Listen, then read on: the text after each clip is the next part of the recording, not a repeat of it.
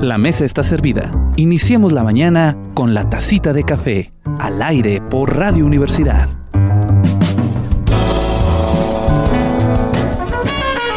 Muy buenas tardes, queridos y queridas radioescuchas. Estamos en un programa especial de la tacita de café donde vamos a estar pasando durante todo este tiempo o en, durante diferentes días las conferencias que se están llevando a cabo en el proyecto de Viesca en Acción en el Cactus SIGE, allá en la ciudad de Viesca, del Centro de Investigación y Jardines No Biológico. Así que espero que disfruten todas y cada una de ellas. Se las vamos a estar presentando una por una. Así que prepárese para escuchar una gran conferencia el día de hoy. Vámonos a nuestra sección de charlas de café. Charlas de café, con aroma y sabor seleccionado para usted.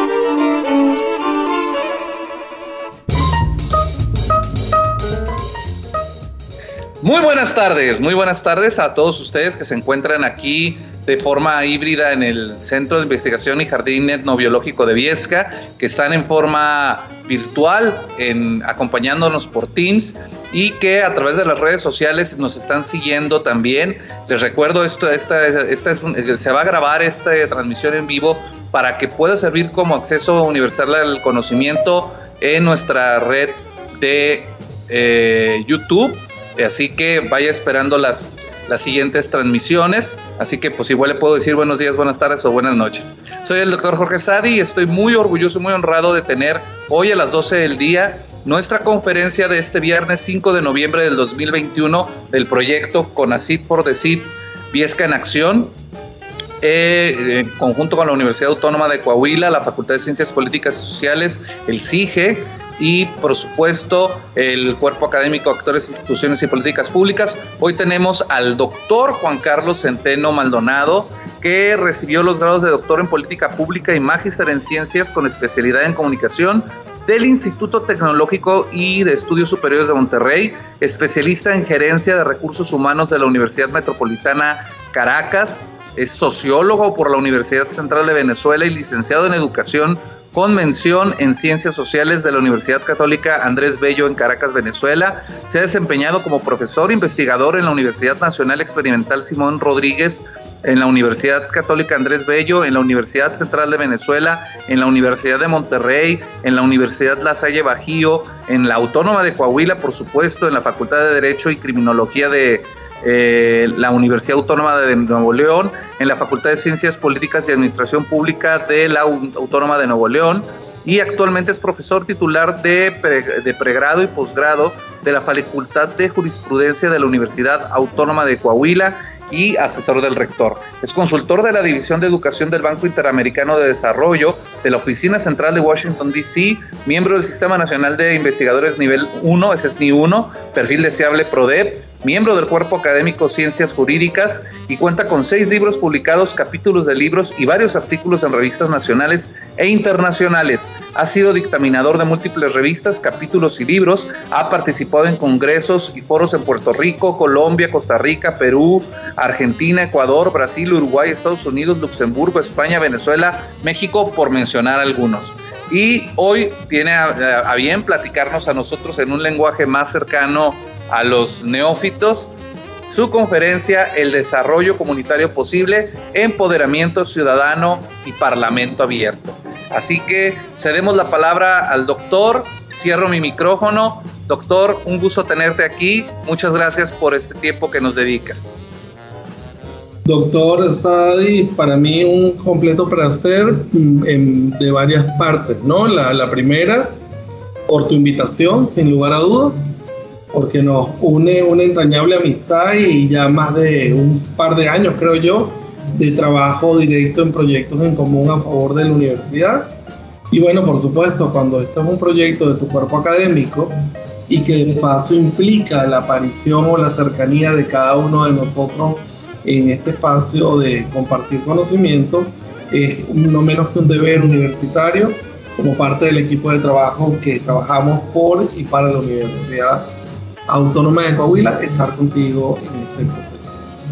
Eh, cuando Jorge me invitaba a trabajar, me dijo, tengo un proyecto que bueno, ya lo han visto, ya prácticamente denle por lo menos unos 20 metros en Viesca para que Jorge haga ahí su choza y vive en Viesca para que no, no maltraten tanto.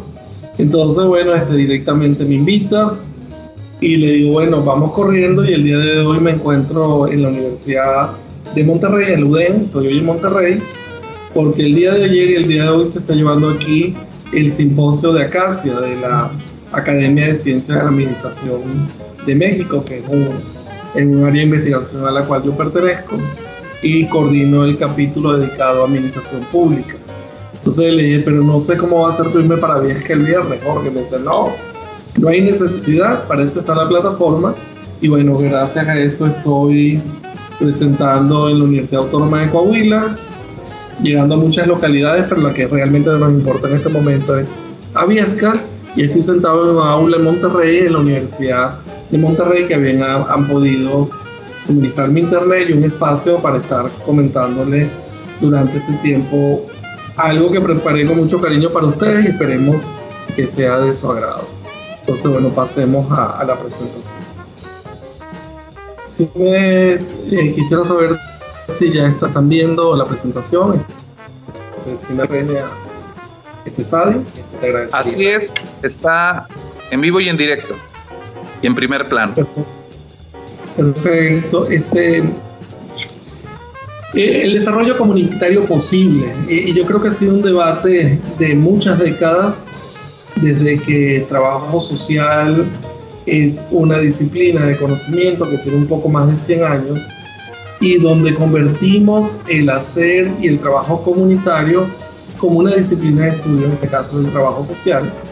Pero ¿qué desarrollo comunitario posible tiene Viesca? Sería como la pregunta que me rondó en la cabeza para hacer la conferencia y dije, ¿en qué se pudiera este conjunto de ideas y de modelos eh, políticos, de estructuras políticas, articularse para que el, el ciudadano de Viesca, la ciudadana de Viesca, se empodere y este, entre por lo menos a un camino diseñado de una política pública que tiene un poco más de seis años, que se llama Parlamento Abierto que ya está tipificado, normatizado en la constitución de, de, los estados, en este caso en el estado de Coahuila de Zaragoza, pero que es una política pública de, de esta última generación, amarrada al gobierno abierto, que es parte del espacio donde la comunidad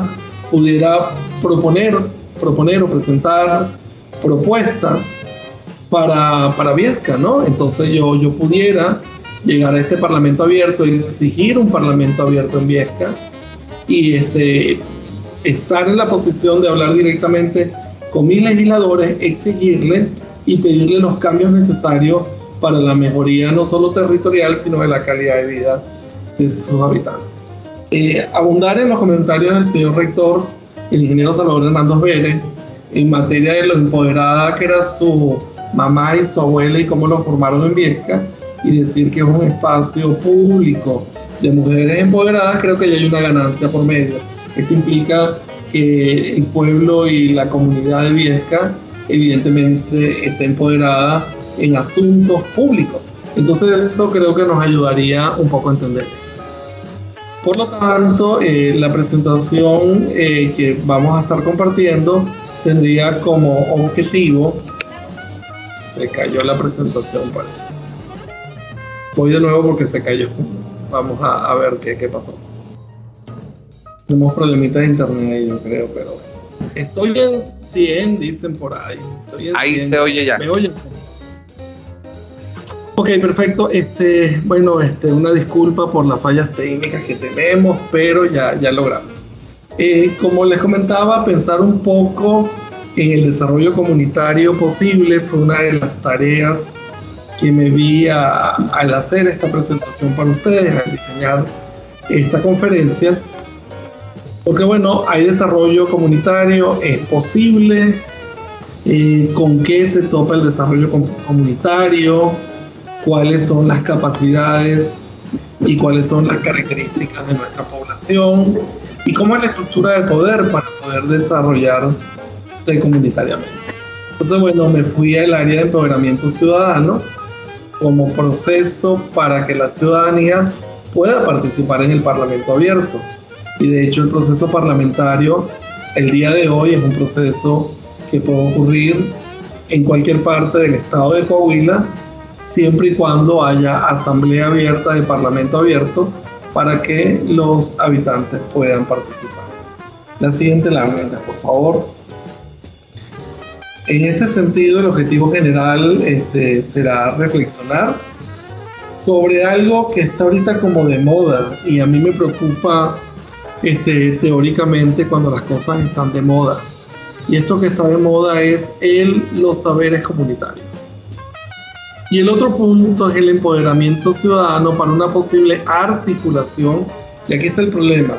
¿Cómo articulamos a la ciudadanía desde sus saberes con un modelo este, liberal de, un Estado donde en su poder, eh, este, en los poderes, eh, se encuentra la política pública en la materia. Entonces, entonces pasando en la organización del Estado mexicano y de los poderes, y cómo el poder legislativo tiene como que una obligación cuando hablamos del poder legislativo creado a partir del 2015, cómo este poder legislativo que fueron este, designados por un proceso electoral abierto, donde cada uno de los pobladores ciudadanos de Coahuila en condición de votante tuvieron la oportunidad de votar y escoger a sus representantes. Y en este momento el Parlamento abierto se da como una opción para que estos ciudadanos que hayan votado no por el diputado que quedó este, electo y tengan la oportunidad de exigir y pedir para beneficio de la colectividad. Entonces un poco tratar de entender cómo podemos articular, que para mí es el problema central de la conferencia, lo comunitario con el Estado liberal, porque al final es una petición de atender lo comunitario en un estado de estructura liberal como es el estado, el modelo de estado que tenemos como el modelo occidental de estado que lo copia en este sentido México.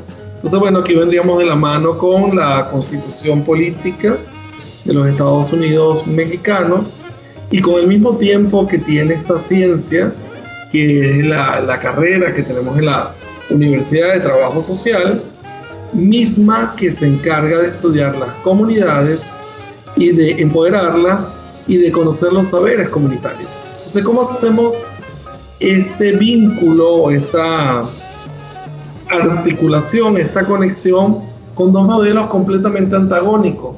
El modelo de lo común o lo comunitario con el modelo de un Estado establecido según un modelo este, global o mundial que es el Estado liberal burgués. Pasamos a la siguiente lámina. Bueno, las premisas serían que ustedes que son agentes sociales, los agentes sociales no viven en comunidades. Sin embargo, el propósito de trabajar con AINCO para que otros los conformen, aunque es poco posible que hagan prácticas sociales en la vereda, en el barrio, en el conjunto cerrado, en el pueblo o en la comarca, me acordé mucho de la comarca lagunera, ¿no? Donde habitan para que convertirlas en comunidades. Entonces el primer problema de la gente social es cómo cada uno de ustedes hacen comunidad o se convierten en gestores o agentes de su comunidad. Entonces, partiendo de eso, una premisa es la necesidad que cada uno de los habitantes de Viesca asuma el protagonismo como ciudadano y como parte de una colectividad que está este, realmente ubicable en un territorio que se conocen todos porque por, por la población que tiene Viesca.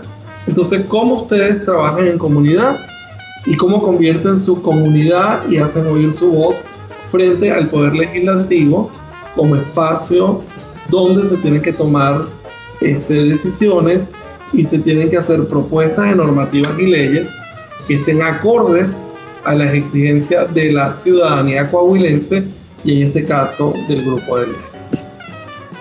Por lo tanto, y pasamos a la siguiente, el, el punto es que en la actualidad, eh, y esto es un problema del siglo XXI, las referencias a las comunidades y a lo comunitario están atravesadas por diversos debates que incluyen el ejercicio profesional de los trabajadores sociales inclusive. Y algunas ciencias sociales cuestionadas. Y se preguntan si es intervención social lo que hace un especialista en trabajo social o un sociólogo o realizar apoyo social como lo hacían todas estas organizaciones no gubernamentales. Creo que tienes abierto el audio, el audio Carlos. Este, las organizaciones no gubernamentales. Y este, también la otra pregunta es la discusión es teórica, en el sentido que cómo entendemos o cómo podemos respetar algo que es tangible, que es lo comunitario, frente a una estructura de carácter político que tiene que ver con la modernidad. Entonces, evidentemente, la comunidad no es un producto de la modernidad, o sea, la comunidad es originaria y la modernidad ha sido un producto de la evolución de los hombres en el sentido de que este, ellos han construido estructuras de división de poderes, estructuras de Estado, estructuras de gobierno, pero la comunidad persiste porque lo comunitario no se pierde.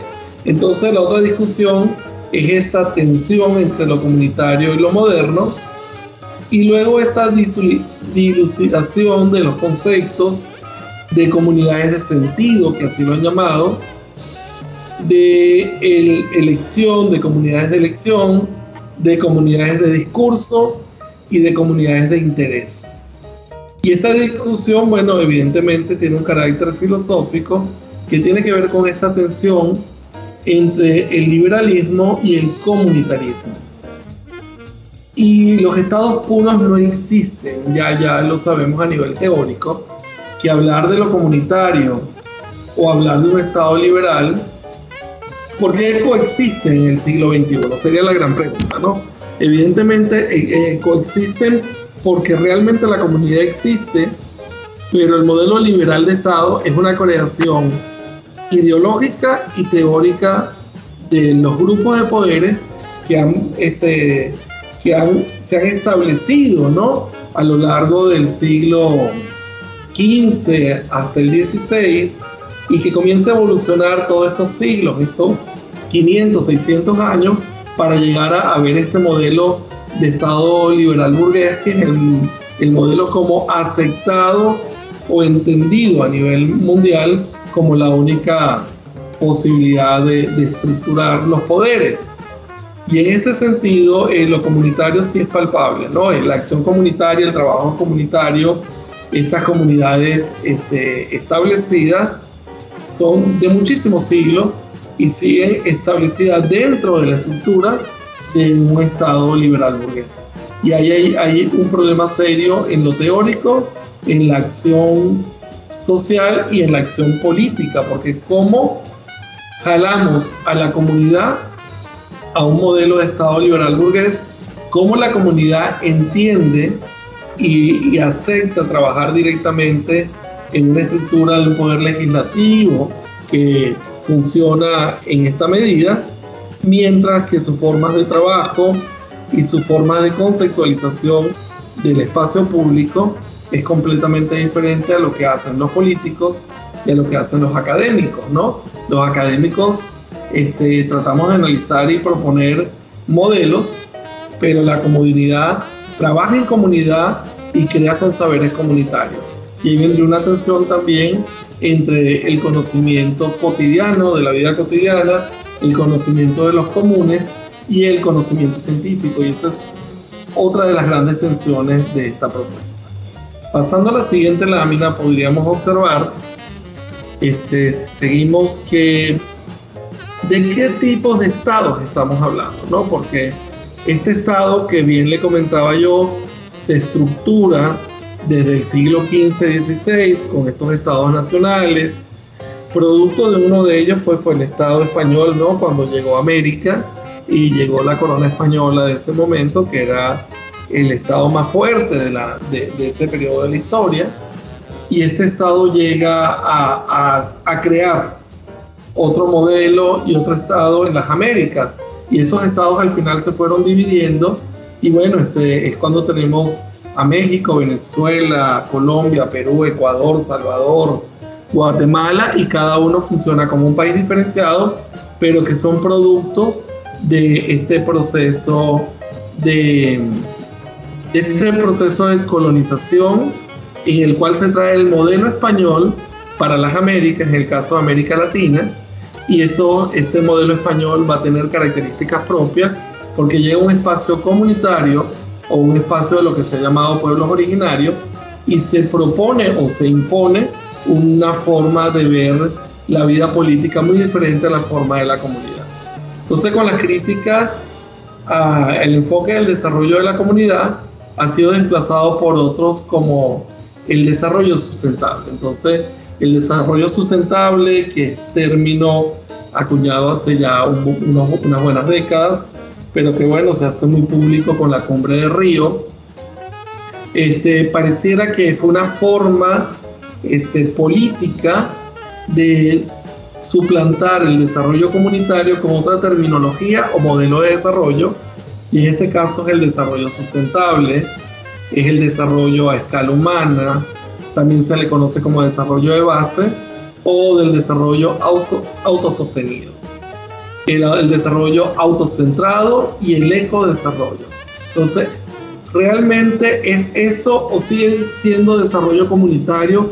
Porque son las comunidades las que conocen su espacio y conocen su territorio y saben cómo vivir y cómo respetar el espacio de vida y cómo respetar este, la vegetación, la fauna de donde viven.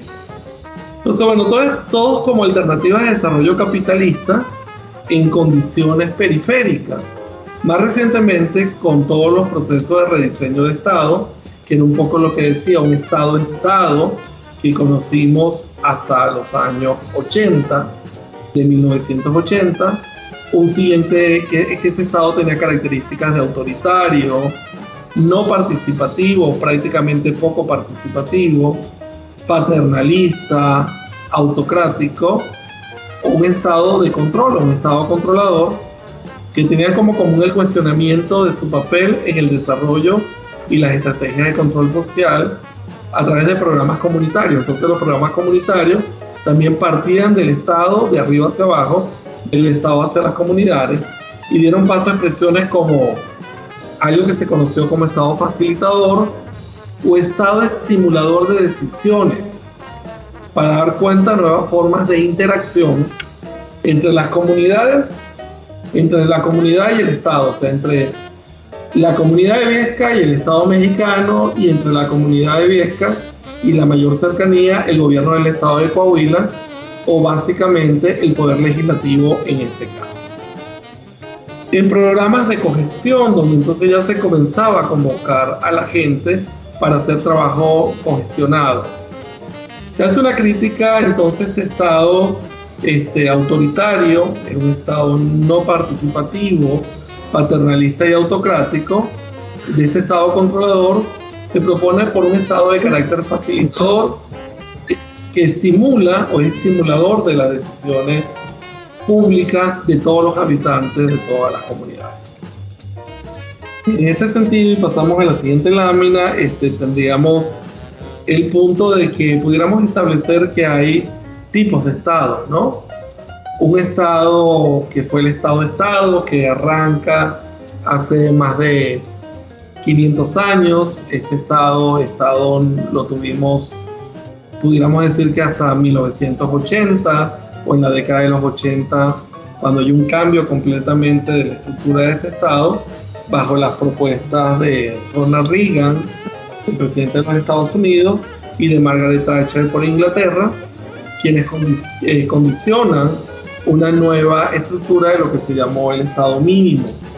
Este estado lo pudiéramos considerar entonces a partir de los años 80 como el estado mercado. Es un estado en el cual el, mercado recentra su autoridad sobre el estado y hay un modelo de neoliberal o modelo de carácter de economía neoclásica este, que suplanta unos espacios de la vida pública y controla un Estado desde la economía, se controla el Estado. Entonces hay un cambio completamente en, en, una, en una estructura, en esto que se ha llamado la ficción del Estado, como una ficción este, legal, ¿no? Este, a un Estado que está condicionado y está movilizado a través de un modelo económico. Y el tercer estado que yo creería, a lo mejor este, esto es especulativo, que es un estado que no tiene más de 20 años y es este estado que tiene que ver más con el hacer comunitario y con la posibilidad que las comunidades intervengan e integren los espacios de decisión. Este estado tiene que ver con lo que hemos llamado mundo de vida, es lo que se llama el estado ciudadano, donde pareciera que la crisis de los modelos neoliberales y del capitalismo occidental ha obligado a repensar las formas de eh, negociar o delegar poderes.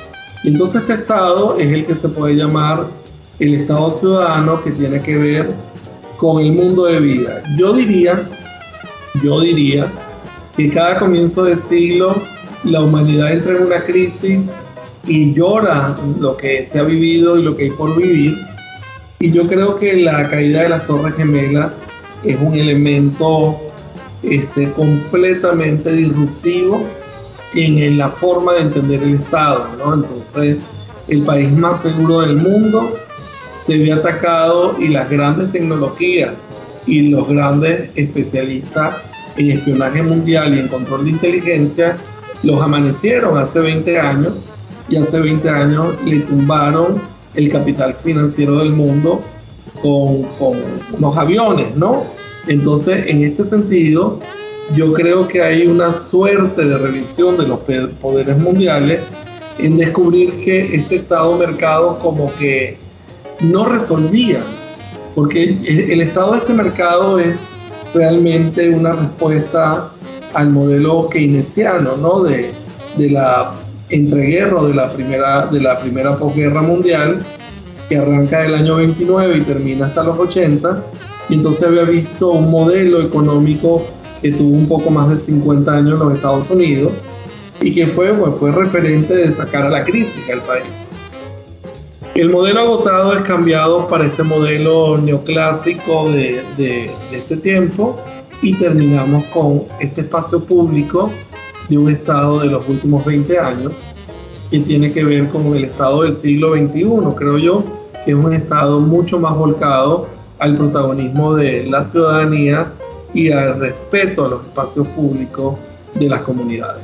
Y yo creo que, que por ahí viene una tendencia en cuanto al discurso político de carácter internacional. Seguimos, me paso eso muy rápido, Carlos, porque se molesta que me meta con la economía, pero no hay problema. Luego viene este, ¿cómo hacemos con este Estado o cómo aprovechamos este Estado ciudadano que, que, que aparece o que se diseña como modelo político del siglo XXI? Y evidentemente este Estado ciudadano pareciera, pareciera que nos acerca, se nos acerca y trata de voltear a ver los saberes y a entender el espacio comunitario como espacio de construcción de sentido y que puede este, recentrar y poner de protagonista el ciudadano. Ahora, cuando hablamos de saberes, que eso la gente de Viesca sabe bien, cuando hablamos de saberes, tendríamos que hablar de la sabiduría, de la sabiduría en este sentido completamente amplio. Estamos hablando de sabiduría. ¿Qué contemplan los saberes? Cuando hablamos de saberes, que ahora está de moda y lo usamos, eh, y digo que es el problema de las modas, ¿no? Pero eh, si es sentido y de verdad es una construcción teórica e ideológica sentida, ahí yo también los acompaño, pero si es por moda, no los acompaño. Pero asumiéndolo con la responsabilidad académica e ideológica, asumir los saberes que contempla este concepto del sentido común, de la sabiduría popular y de saberes teóricos y prácticos de la realidad social situada culturalmente. O sea, el pueblo de Viesca y los habitantes de Viesca evidentemente tienen sus saberes ancestrales. Es el acontecer diario de los pueblos, los barrios, las ciudades y los países. Sabiduría es todo lo que hacemos en nuestro trabajo, en la casa, en el campo, en las fábricas, en las escuelas, en los talleres. Lo que nos enseñan nuestros padres y, por supuesto, los abuelos. Y lo que aprendieron nuestros abuelos de los bisabuelos y de los tatarabuelos y todas las generaciones que hemos tenido de las abuelas, así como nuestros vecinos. Lo que logramos construir colectivamente para el bienestar y el empleo decente y la calidad y sana convivencia social que se consigue porque pensamos y actuamos de manera intencional, es decir, con objetivos claros de comunidad y de manera conjunta con otras personas para producir y diseñar maneras de estar mejor en el mundo.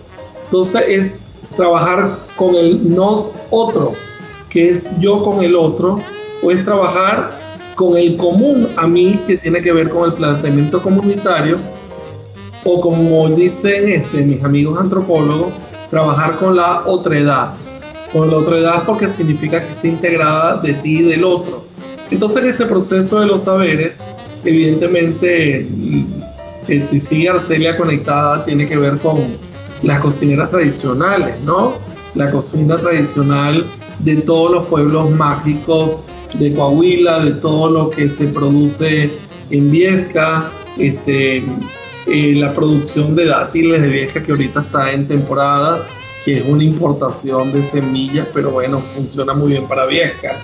Este, cómo ese saber popular lo ha utilizado el Centro de Investigaciones en Viesca para producir este, geles antibacteriales y seguir investigando sobre em, recursos propios que nos da la región, eh, recursos vegetales con los cuales se puede trabajar para procesar y producir la producción de melones que tiene la zona.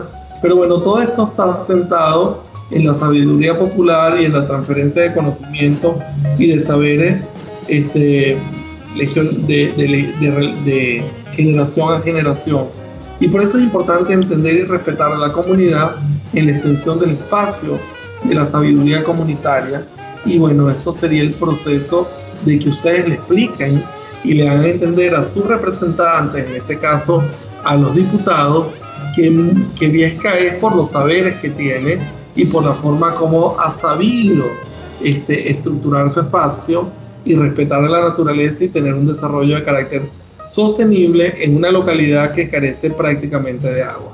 Entonces, en medio de esa carestía o esas limitaciones, cómo vive o cómo sobrevive los viesquenses al desierto y cómo este, seguimos comiendo platos típicos, ¿no? Los mamones que ponían ahí la vez pasada que los probé, este, las gorditas este, en fierro horneado, creo que me llevaron una vez, este, la producción de dátiles y yo creo que yo creo que con el acompañamiento de la universidad a través del Centro de Investigaciones, cómo podemos masificar, producir e impactar positivamente a la comunidad en materia de producción de, este, geles, productos bioquímicos que nos pueda permitir el desierto.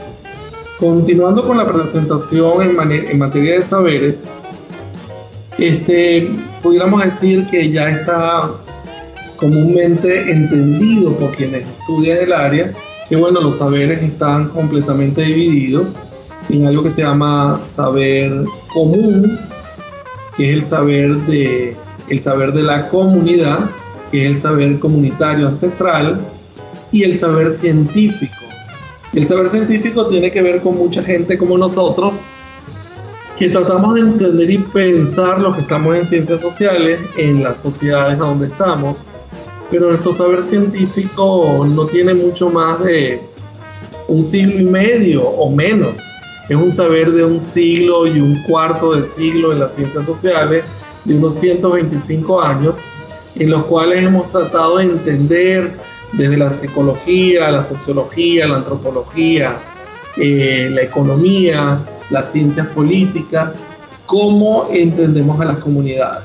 Pero finalmente eh, eh, sigue siendo el mismo ser humano, sigue siendo el mismo ser comunitario, porque es un ser biopsicosocial y en este sentido este, sustentable o en sustentabilidad, pero que nunca, nunca, nunca va a poder este, denigrar y excluir sus saberes comunitarios o su saber común, pero que puede haber una aportación desde la academia para trabajar con saberes científicos y esa conjunción del saber comunitario con el saber científico potencializar este, todas las capacidades de desarrollo que puedan tener una localidad, respetando siempre ante todo este, el carácter local de la comunidad.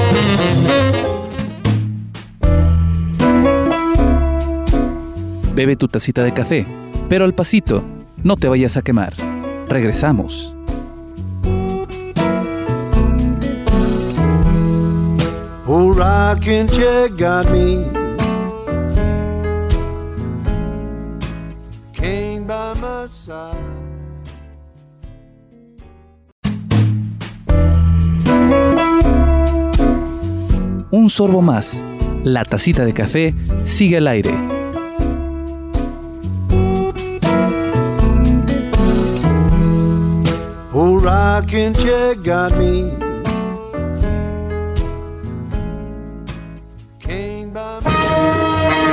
Seguimos con la presentación y les comentaría en este sentido que en la actualidad este, esto es importante por lo menos para de cara a los antropólogos, a los eh, este, etnógrafos, este, a los historiadores, ¿no? En la actualidad, y, yo diría que a toda la ciencia, a, los, a todos los doctores de química que tenemos inmersos en Viesca, este, queda claro que en la actualidad las tradiciones orales son aceptadas por historiadores y científicos como fuerte, fuente de conocimiento importante para hallar la verdad de los hechos históricos y sociales, así como entender la cotidianidad y la vivencia de las comunidades. Este trabajo que hace el doctor Sadi o que hacen los colegas del Centro de Investigaciones en Viesca es el deber ser. O sea, el investigador no puede investigar sentado en el cubículo de la universidad. El investigador no puede proponer modelos sin conocer estas realidades. Y el trabajo que hace el Centro de Investigaciones lo hace in situ, lo hace con ustedes dentro de la comunidad de Viesca. Y este trabajo de Viesca en Acción, el cual este, felicito ampliamente al cuerpo académico y al liderazgo que ha tenido este, Jorge Sadi, y, eh, entiende como principio básico que la universidad tiene que estar en las comunidades, que la universidad tiene el deber comunitario y el reconocimiento y la adopción de los saberes de los comunes para poder desarrollar procesos de investigación. Entonces yo este, distingo esta faceta que, que hace cada uno de ustedes, este, investigadores que están en Viesca, y el trabajar con los, la colectividad y vivir e imbuirse en el sentimiento del viesquense le da la potencialidad necesaria para que las investigaciones salgan bien.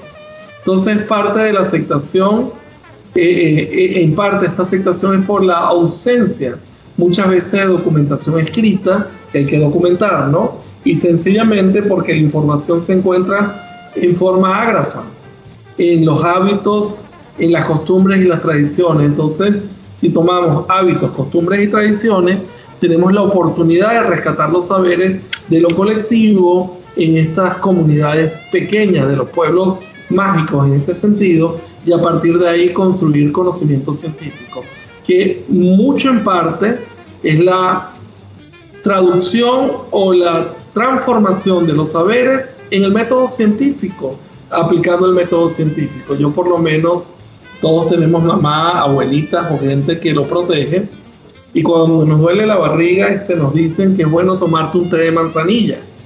Pero ¿por qué lo sabe mi mamá? Porque lo supo mi abuela, porque lo supieron todos.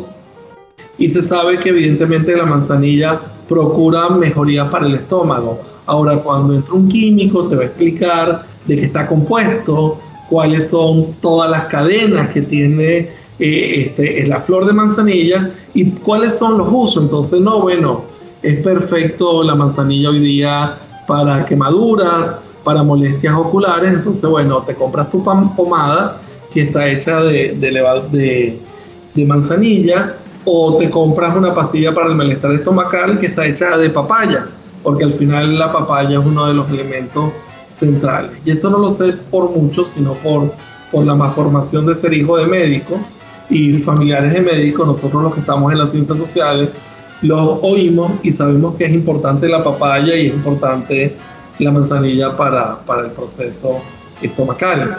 Entonces, en ese sentido, vemos que la transformación de lo comunitario y los saberes queda claramente establecida en el momento que si se le aplica el método científico, se hace producción en escala y se logra transformar las realidades para mejor. Continuamos. Entonces la comunidad es este concepto que acompaña de adjetivos y luego se pasa a hablar de comunidades de sentido, de interés, de elección, de discurso o comunidades intencionales. Con algunos de estos matices, estos conceptos de lo comunitario son intercambiables. No obstante, se prefiere el concepto de comunidades de sentido que expresan la presencia de nexos vinculantes autónomos y aglutinamiento en ámbitos parciales y especializados de la vida cotidiana y a partir de las cuales las personas manifiestan perspectivas eh, de vida y de acción en el actual reflexivo y cotidiano y esta conjunción de referencias individuales y colectivas.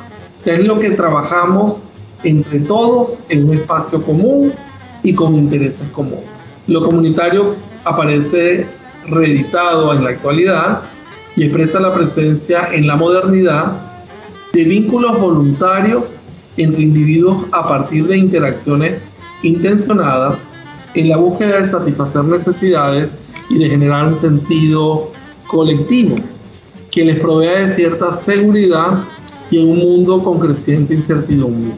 Más o menos este concepto que nos da Duque Daza tiene mucho más que ver sin tanta información teórica en lo que hace día a día cualquier habitante de Viesca con el vecino en la plaza, el vecino de pared a en el colegio, en la escuela o, dentro del centro de investigaciones o en los poderes de la alcaldía que hay dentro del pueblo y evidentemente ese es el trabajo de la comunidad.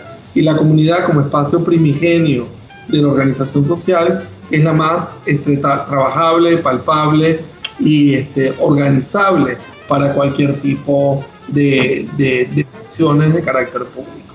Seguimos. Entonces, bueno, eh, en, este caso, tratando ya de, ver la, visión comunitaria y la visión del Estado, hay dos conceptos fundamentales que me traigo acá para, para acercar el análisis, que tiene que ver con el concepto de ciudadanía y democracia. A ver, la ciudadanía ha existido siempre. Con o sin democracia somos ciudadanos independientemente que no nos hubiesen dado el título de ciudadanía y que tuviera un conjunto de caracteres y de siglos que ocurrir para hacernos ciudadanos y, y hacernos iguales. Pero al final todos que vivimos en colectividad eh, tenemos un espacio comunitario y todos somos ciudadanos de origen, ¿no? Entonces en el lenguaje sociopolítico se puede atribuir el concepto de ciudadanía a un conjunto de derechos civiles, políticos y sociales que se le atribuyen, porque es como que nos los atribuyeron, nos dijeron es de ustedes, a cada persona cuya determinación y cuya relación recíproca se encuentra en estrecha relación y noción. Entonces, bueno, tiene que ver con un principio de derechos hoy día humanos, que son los derechos civiles, políticos y sociales. Y esto ocurre en democracia, que es como esta entidad política es una forma entre el Estado y el gobierno que sigue siendo una designación primaria. La democracia es un modo de vivir y de convivir, por lo tanto, una condición general de la sociedad. Entonces es una condición de la sociedad, es una condición de la comunidad y por lo tanto todos los mexicanos mayores de 18 años somos ciudadanos.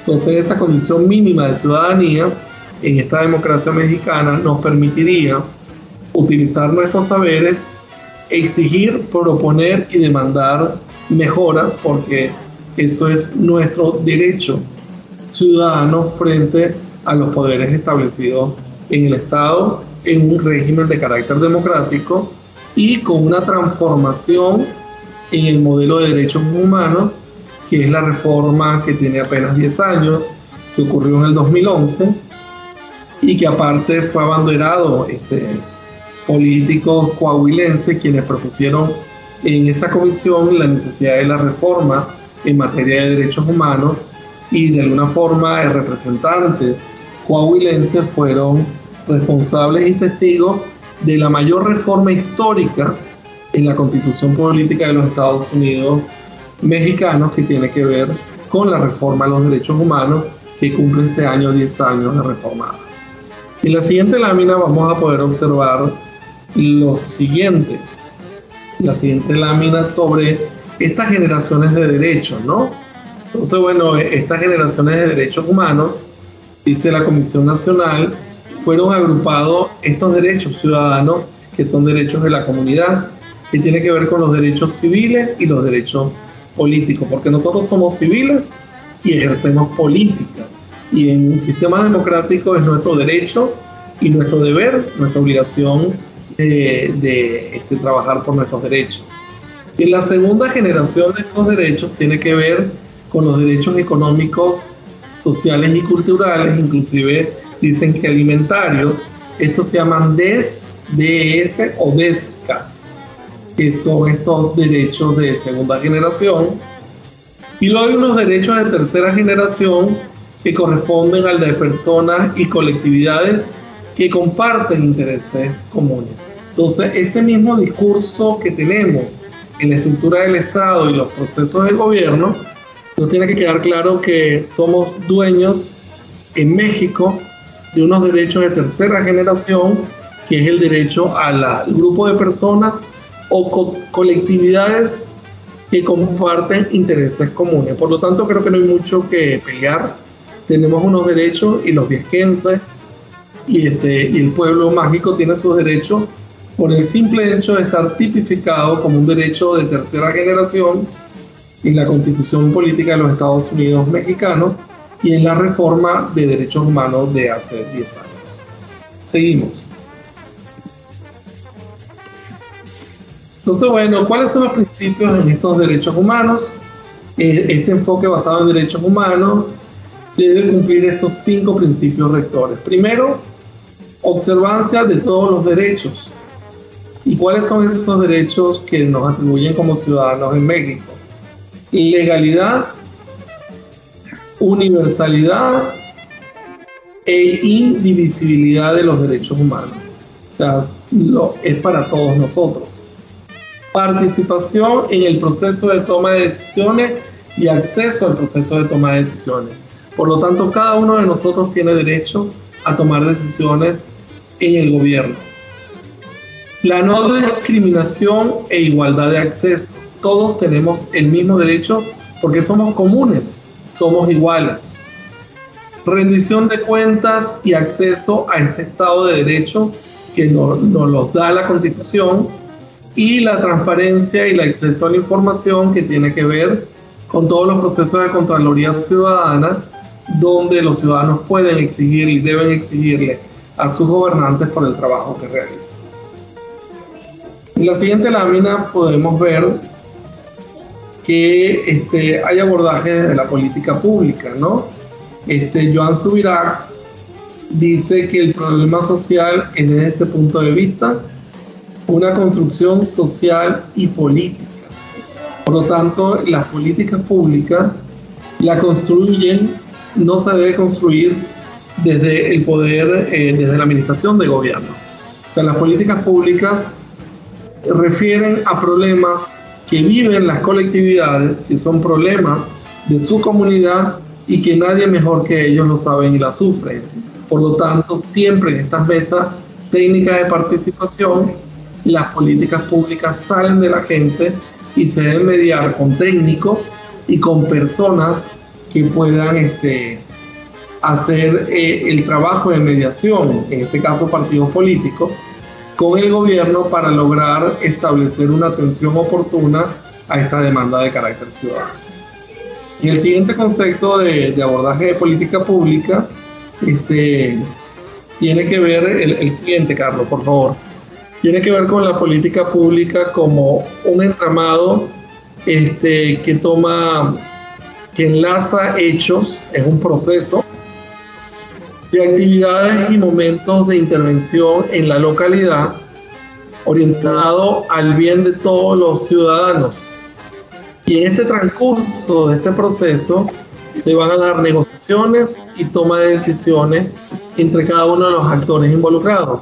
Porque en la siguiente lámina vamos a observar que en la política pública, también dicho por Kim Bruguela, otro catalán del Centro de Investigaciones en Política Pública de la Universidad de Barcelona, las políticas públicas son armas con las que la política pretende hacer efectiva sus promesas. Cuando llega el gobernante al cargo, ha hecho una campaña política para llegar, pero cuando llega al cargo ya es el gobernante, ya no sigue siendo el, el candidato. Entonces, si usted durante la campaña me hizo unos ofrecimientos, me hizo unas promesas, la forma más inteligente de cumplir con el colectivo es utilizar las promesas y resolverla como políticas públicas para que la gente sea atendida y quede de alguna forma oída y respetada en las promesas de campaña. en la siguiente lámina podemos ver quiénes intervienen o quiénes son los actores involucrados en la política y evidentemente uno de los actores son los dirigentes políticos o la administración pública de gobierno. Otro actor son los técnicos en política pública. En esta presentación hay dos técnicos de política pública. El doctor Carlos González Barragán, que me está ayudando con la presentación, y yo. Pero por supuesto, si la política pública tiene que ver con el tema químico, evidentemente hay que este, invitar a unos técnicos o unos investigadores en materia química este, montar un centro de investigaciones en Viesca implica un proceso de una política pública que se convierte en un programa que se palpa y que se ve dentro de la localidad. Una política educativa en este sentido sería la que propone en un proyecto de intervención con CONACI el grupo del Cuerpo Académico de Ciencias Políticas y Sociales de Torreón, que encabeza y que magistralmente está coordinando el doctor Jorge Sadi y evidentemente se evidencia con un espacio de aprendizaje y de convivencia de saberes en Viesca y que estamos conectados profesores en varias localidades de la universidad a lo largo del estado e inclusive fuera del estado. Entonces los tres grandes protagonistas de las políticas públicas son los dirigentes o los gobernantes, los técnicos de la política pública y los ciudadanos que son los que tienen el problema y los que lo sufren. En este sentido, estos son los tres elementos. Cuando una política pública carece de alguno de estos tres este, actores de las políticas, es cuando traemos el problema más grande que las políticas públicas terminan no sirviendo o son políticas públicas hechos, encerrados dentro de una oficina administrativa de gobierno y cuando salen a la colectividad se dan cuenta que las políticas públicas no fueron bien diseñadas. Por este sentido, nunca se les olvide que las políticas públicas están integradas por tres actores y que la falta de alguno pone en peligro la calidad de la misma. Seguimos. ¿Continúo? Sí, por favor. Entonces, bueno, este, las políticas públicas en este sentido implican la participación de la ciudadanía en cada una de las etapas las cuales serán más democráticas o más eficientes cuando hay más participación ciudadana. Y estos niveles de participación, según varios autores, este, y vamos a ver el autor Canto Chat de, Puebla, dice que hay como seis niveles, que son el de una población informada, segundo una población que se le consulta, tercero una población, una ciudadanía que decide, a una ciudadanía que se le delega el proyecto público, a una ciudadanía que tiene la capacidad de asociarse con otros grupos sociales o con otras organizaciones para llevar a cabo su política pública o y hasta el sexto punto que sería una, una ciudadanía que controla las políticas públicas. Y en este caso yo creo que un, buen trabajo eh, de política educativa, en este caso un programa educativo, eh, lo están viviendo ahorita, ¿no? Lo están viviendo con el Centro de Investigaciones de Viesca y con este, este proyecto de un mes de conferencia en materia este, amplia, en forma híbrida que están teniendo en Viesca, con Viesca en Acción. Seguimos, por favor, doctor. Y bueno, esto pudiéramos este, pensar que a mano izquierda está en la fase de las políticas públicas y a la mano derecha están estos seis niveles, ¿no? De niveles de participación en la fase de política. Y ustedes como ciudadanos deberían estar en todas, ¿no? Eh, estar en la agenda que tiene que ver con el problema sentido por los pobladores, este, pasar del problema a tratar de conseguir alternativas, a tomar decisiones, a implementar la política en su localidad y a evaluar cada una de las etapas de la política pública. En este sentido, cruzamos esta tabla de los cinco pasos de la política pública con los niveles de participación. Entonces, lo interesante fue que llegáramos por lo menos este, la colectividad o la ciudadanía al sexto nivel, ¿no? Donde toparíamos en el último cuadrito, aquí, toparíamos este, la evaluación de las políticas públicas con un proceso de control, o sea, que no solo al final terminaría quedando en esta esquina completamente en manos de la colectividad el manejo de la política pública, porque al final es un producto par, eh, diseñado por y para los ciudadanos. En la siguiente lámina podemos este, ver que bueno, este, uno de los grandes problemas que presenta Latino Barómetro en el último informe del 2018 es que desde el 2010 hasta la fecha este, comienzan a haber muchas protestas en América Latina y el apoyo a la democracia comienza a declinar de manera significativa, inclusive llegando a ser apenas en un 48% de apoyo en América Latina para el año 2018, lo que implica que la gente, más del 50% de las personas, eh, el 50% no está a favor de por lo menos este modelo de democracia que ha ido este, teniendo sus matices y sus esquemas en cada país en América Latina. La democracia está en serios problemas, es un hecho desde hace años y es lamentable que solo ahora, cuando afloran sus manifestaciones más evidentes, se llame a la alarma y a una toma de conciencia de un problema que viene rolando en la colectividad y en la visión de democracia de los latinoamericanos hace casi, hace ya más de 10 años, ¿no? Entonces, todas estas transformaciones y estos cambios tienen que ver eh, en esta reestructuración de los espacios políticos, porque bueno, este, hay modelos políticos y de gestión que no alcanzan. Seguimos. Aparte del Latinobarómetro, este, en la siguiente lámina tenemos que desde el 2010 aumenta de manera sistemática aquellos ciudadanos que se declaran indiferentes al tipo de régimen, o sea, que, que está bien, cualquier régimen es lo mismo, ¿no?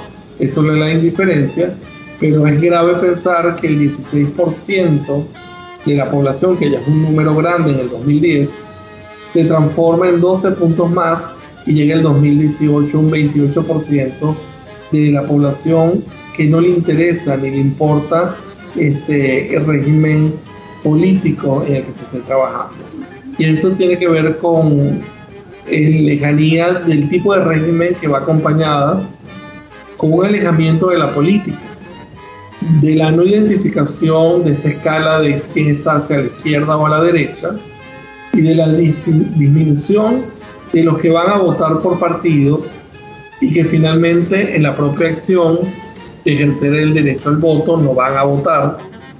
Lo que se trata de un conjunto de ciudadanos que abandonan lo colectivo para refugiarse en un concepto más bien individualista, que rechazan lo establecido y rompen los esquemas. Son ciudadanos más bien desencantados y frustrados con la forma de gobernar de buena parte de toda América Latina. Eso bueno, estos son indicadores potentes que presenta Latino, Latino Barómetro para toda América Latina. La siguiente lámina, aparte de estos dolores que nos trae la, democracia, pasamos a la siguiente lámina. Este, no la veo todavía. Y en la siguiente lámina tendríamos que entender que, que tendríamos que cumplir como país firmante en el 2030 en lo que conocemos como los Objetivos del Desarrollo Sostenible para el mundo y en el cual México es firmante. Y evidentemente en estos objetivos tienen clara, clara necesidad la aparición ¿no? de los espacios comunitarios, ¿no? el trabajo de la sustentabilidad del espacio comunitario con nuevos esquemas de acción están completamente reflejados en todos los objetivos del desarrollo sostenible del 2030, los cuales vamos a tener que este, trabajar, ¿no? Tiene que ver con paz, justicia e instituciones sólidas.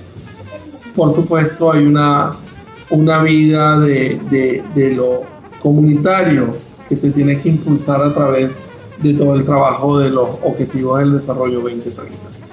Entonces, aparte de esto, en la siguiente lámina, este, pudiéramos ver que, que en este sentido, articularíamos la Carta Iberoamericana del Gobierno Abierto, que fue este, expresada hace cinco años y se entiende el gobierno abierto como un conjunto de mecanismos y estrategias que contribuyen a la gobernanza pública y al buen gobierno. Y cuando hablamos de gobierno abierto no es más ni menos que una política pública y inclusive de carácter global, parece raro, pero es una política pública de carácter global, que también tiene lo mismo que la, este, tiene exactamente el mismo tiempo que la reforma de los derechos humanos, tiene 10 años, y que uno de los ocho países firmantes de esta iniciativa de gobierno abierto, que se llama OGP, tiene también 10 años. Y, y México va a ser este, una de las de los países firmantes. El día de hoy eh, este, esta política pública o este modelo de gobierno abierto está firmado, si mal no recuerdo, cercano a los 70 países a nivel mundial y México este, propone estrategias de gobernanza pública, de un gobierno basado en la transparencia, participación ciudadana, rendición de cuentas, colaboración e innovación, centrado e incluyendo a la ciudadanía durante todo este proceso de toma de decisiones. Eso, bueno, si esto es el sentir y el querer hacer de la democracia a través de un modelo de gobierno abierto, evidentemente los saberes y lo comunitario está completamente calzado en esta estructura de poder en la cual hay una convocatoria abierta a la ciudadanía para que integre los procesos de la democracia la legitimación de la acción pública y el bienestar de lo colectivo. Por lo tanto, este, nos dieron también un banderazo diciéndonos que contamos con la política pública de gobierno abierto y por lo tanto, si nos lo da el Estado y nos los administra a través de los poderes, nosotros somos el centro del Estado y el centro de la acción pública en este momento. Pasamos a la siguiente lámina y este gobierno abierto tiene un montón de aristas pero en el 2015 también, eh, volvemos a hablar de periodos de, hace 5 o 6 años, se crea el modelo de parlamento abierto. Y en el estado de Coahuila de Zaragoza este, se crea esta institución como un cuerpo colegiado, o sea, el Congreso, vuelvo, el Congreso de Coahuila de Zaragoza decidió aplicarse en esta metodología, en este modelo de parlamento abierto y ya lo firmó, lo firmó hace seis años. Y este es, cada uno de los miembros rinde cuenta, promueve la participación ciudadana en los procesos de consulta. Estamos hablando de los diputados que tenemos en el Congreso. y sus deliberativos pone a disposición de la sociedad la información pública. Si yo me meto en la página del Congreso está toda la información cargada y facilita su acceso y uso, presentándola de forma transparente, sencilla y práctica a la ciudadanía. Entonces, bueno, si el Congreso del Estado me está diciendo que vamos a trabajar con Parlamento abierto, pues exijan su derecho que ellos les están dando y lo están dando hace seis años. Entonces, ¿qué es este Parlamento abierto? Y pasamos a la siguiente lámina. Ya vamos por, por cerrar la presentación. Bueno, en el 2015 se declaran 10 principios de esta alianza. Esta alianza está entre varios estados, creo que casi todos los estados de la República. Y esta comisión habla de, primero, hay como un decálogo, ¿no? Primero, derecho a la información. Segundo, una participación ciudadana y de rendición de cuentas. Información parlamentaria disponible en todo momento. También la información presupuestal y administrativa del Parlamento. La información sobre cada uno de los legisladores y servidores públicos. Tener un histórico, una información histórica del Parlamento tener datos abiertos para que todo el mundo pueda bajar la información por internet, vía internet, bajar la información, procesarla. Accesibilidad y difusión, o sea que todos estén informados que el Parlamento abierto existe en Coahuila desde el 20 de enero del 15. Este, revisar todo lo que es conflicto de intereses y legislan a favor del gobierno abierto. Entonces, esto es está firmado, está contemplado, pasamos a la siguiente este, lámina y tenemos el modelo de, de este Parlamento abierto. Pasamos a la siguiente, por favor. Y este Congreso eh, ubica eh, este instrumento de organización ciudadana y comunitaria en el artículo quinto de la Ley de Participación Ciudadana y estos instrumentos de organización ciudadana y comunitaria son la los consejos de participación ciudadana y los consejos de participación comunitaria. Lo que implica que Viesca puede organizar su comunidad sin problema y definir o crear un consejo de participación comunitaria, porque está legislado en este artículo quinto. Y, y los demás que establecen otras disposiciones aplicables a las autoridades estatales o municipales en los ámbitos de sus competencias para garantizar la organización ciudadana y comunitaria en la vida pública del Estado de Coahuila. Ahora bien, además de lo referido en este Parlamento, este Parlamento cuenta, esto es sobre eh, la declarativa, con mecanismos de participación ciudadana informales en funcionamiento y luego va a dar un montón de, mecanismos de participación que no son puntos de, de esta conferencia, pero lo que sí es importante recordar es que ustedes tienen el derecho de crear consejos de participación comunitaria y de articularse en el Parlamento abierto como un derecho adquirido y ofrecido por el Congreso del Estado de Coahuila de Zaragoza. La siguiente, por favor.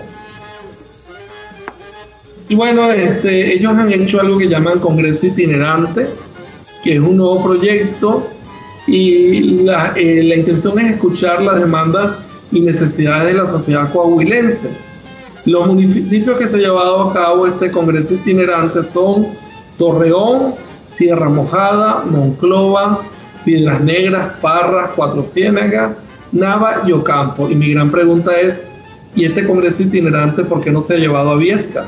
¿O por qué no la ciudadanía ha exigido que los diputados de Coahuila que estén en, este, en el Congreso del Estado vayan y hagan un congreso itinerante dentro, en la plaza pública, ¿no? en la plaza central que tiene el pueblo mágico de, de Viesca. ¿Por qué no han ido a Viesca? Entonces, ustedes están todo el derecho de exigirle esto a los legisladores y presentarle propuestas de mejora para el pueblo mágico y que sean escuchados y atendidas sus demandas como eh, como comunidad. Siguiente. Bueno, entonces las reflexiones finales ya para, para yo irme y, dejar en las preguntas sería, este, ¿cómo hacemos con este modelo de Estado liberal burgués o seguimos trabajando desde un modelo de lo comunitario o cómo podemos articular lo comunitario con un Estado liberal burgués. Segundo, ¿cómo hacemos de un modelo posmoderno como este modelo de Estado que conocemos para organizaciones no modernas como es el principio comunitario de los saberes comunitarios? ¿Cómo usamos este canon de la ciencia moderna, que es lo que está haciendo el Centro de Investigaciones, el canon de, de los químicos, de los laboratorios de los químicos, que es producto de esta ciencia moderna, ¿cómo lo integramos con los saberes comunitarios de Viesca? ¿Cómo integramos entonces el saber comunitario con el saber científico de la ciencia nova, como decía este, el, el Renacimiento? Este es el desarrollo global, seguimos en el desarrollo de carácter global, o pensamos un desarrollo desde lo local, o cómo localizamos, localizamos, cómo utilizamos lo global desde lo local. ¿Cómo se articulan los modelos teóricos y analíticos para poder entender la estructura del Estado y sus órganos y la división de los poderes y la administración de los órganos de, de gobierno con modelos comunitarios que existen? O sea, no es una creación teórica. O sea, la comunidad existe y la comunidad es, este, se resiste y pasan siglos y décadas y la comunidad persiste en el espacio, ¿no? Este, y pregunto también si estamos hablando de unos modelos de carácter complementario o son modelos antagónicos. Entonces, tratar de vincular o tratar de, lograr eh, esa comunión de todos estos aspectos, yo creo que es lo que nos toca pensar para los diseños de gobernanza, de gobernanza entre las comunidades y los poderes instituidos en un Estado liberal burgués. Este, yo me daría por, por concluida mi intervención y les agradecería a ustedes mucho por haberme acompañado durante este periodo, más allá de la falla técnica. Muchísimas gracias. No, doctor, no, no es ningún problema. Muchas gracias a ti.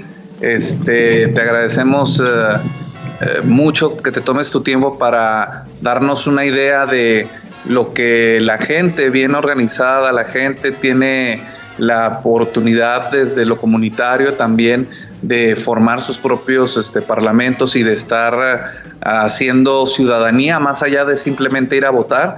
Y te quiero agradecer a nombre de la Universidad Autónoma de Coahuila, bueno, de primero de CONACIT, de FORDECIT, pues, del proyecto Viesca en Acción, del Centro de Investigación y Jardín Etnobiológico del semidesierto de Coahuila, aquí enclavado en Viesca, eh, también eh, de parte de la Facultad de Ciencias Políticas y Sociales de la Unidad Torreón y de nuestro propio cuerpo académico por el hecho de, haber este, dado estas palabras para nosotros, eh, para el público.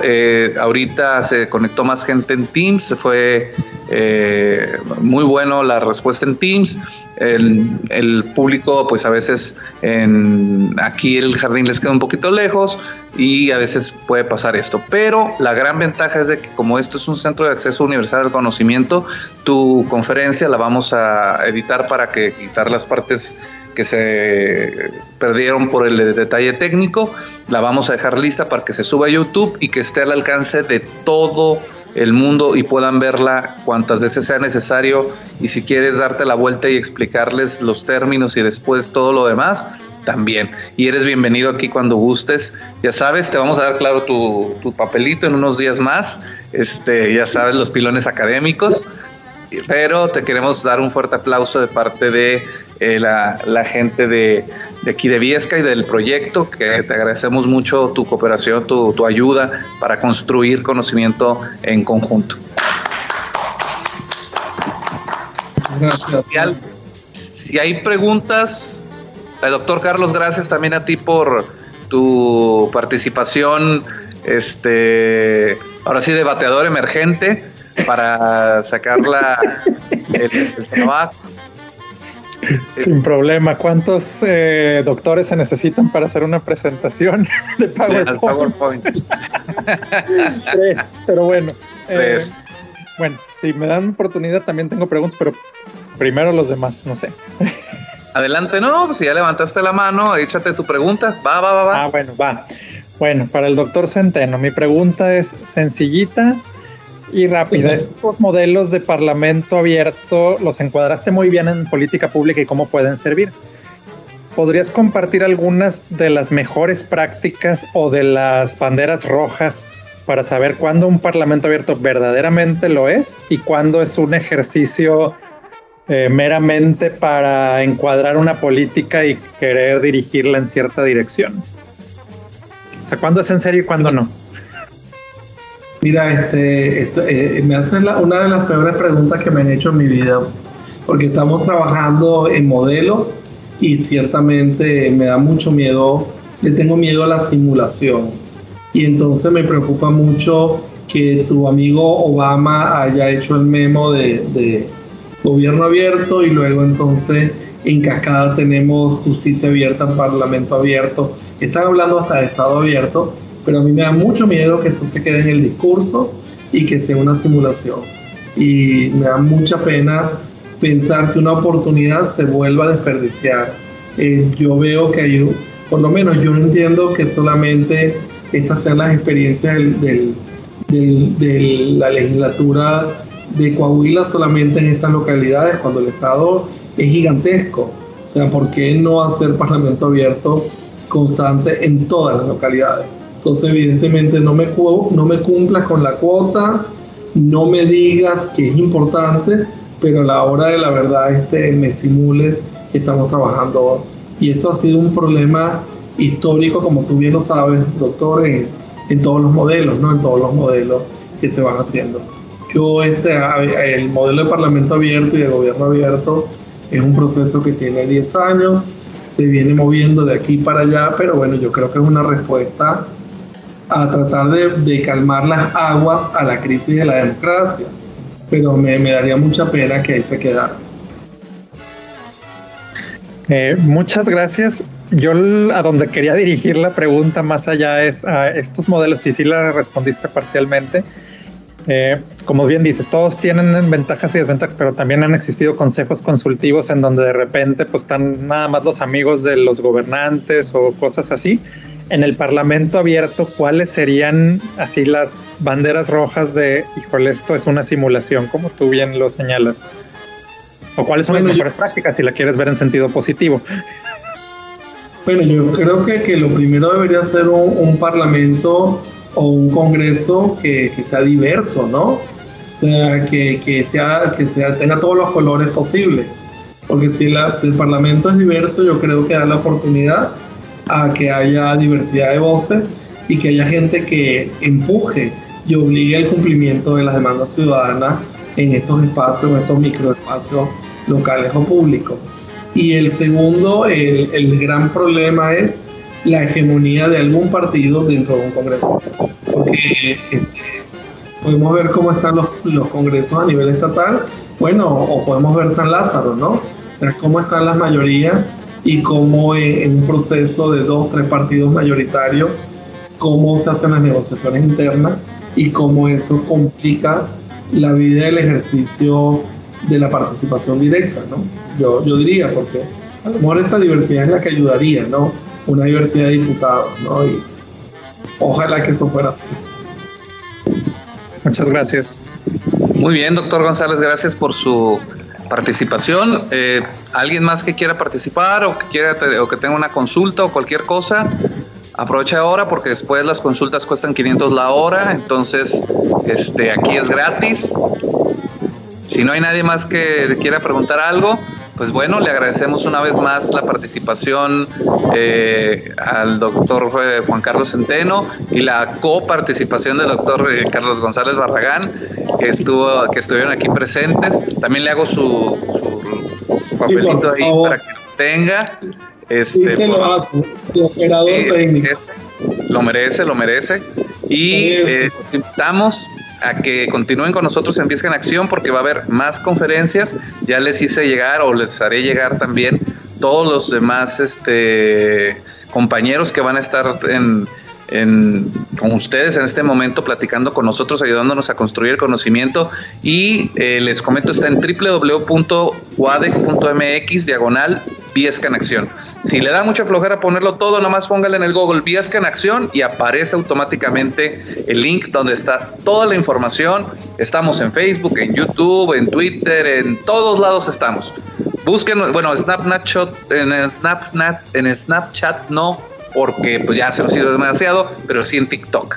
Así que estamos para servirles. Les agradezco mucho y cerramos las conferencias del día de hoy y agradecemos a todos los presentes por su eh, permanencia aquí en esta conferencia y en todo el resto del año que vamos a estar trabajando con Piesca en Acción. Hasta, hasta pronto. Gracias. Terminada la taza, cada quien al trabajo o a su casa. Nos escuchamos en la siguiente conversación en la tacita de café